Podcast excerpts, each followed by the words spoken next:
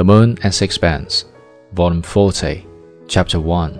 For the next month, occupied with my own affairs, I saw no one connected with this lamentable business, and my mind ceased to be occupied with it.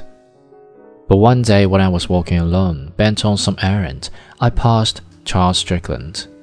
The sight of him brought back to me all the horror, which I was not unwilling to forget and I felt in me a sudden repulsion for the cause of it.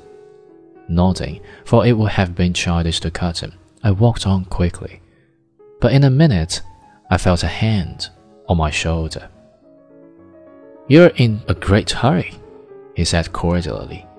It was characteristic of him to display geniality with anyone who showed a disinclination to meet him, and the coolness of my greeting can have left him a little doubt of that. I am, I answered briefly.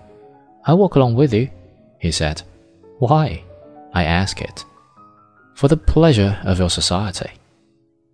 I did not answer, and he walked by my side silently.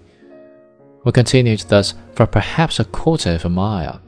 I began to feel a little ridiculous. At last, we paused a stationer's, and it occurred to me that I might as well buy some paper. It would be an excuse to be rid of him. I'm going in here, I said. Goodbye. I'll wait for you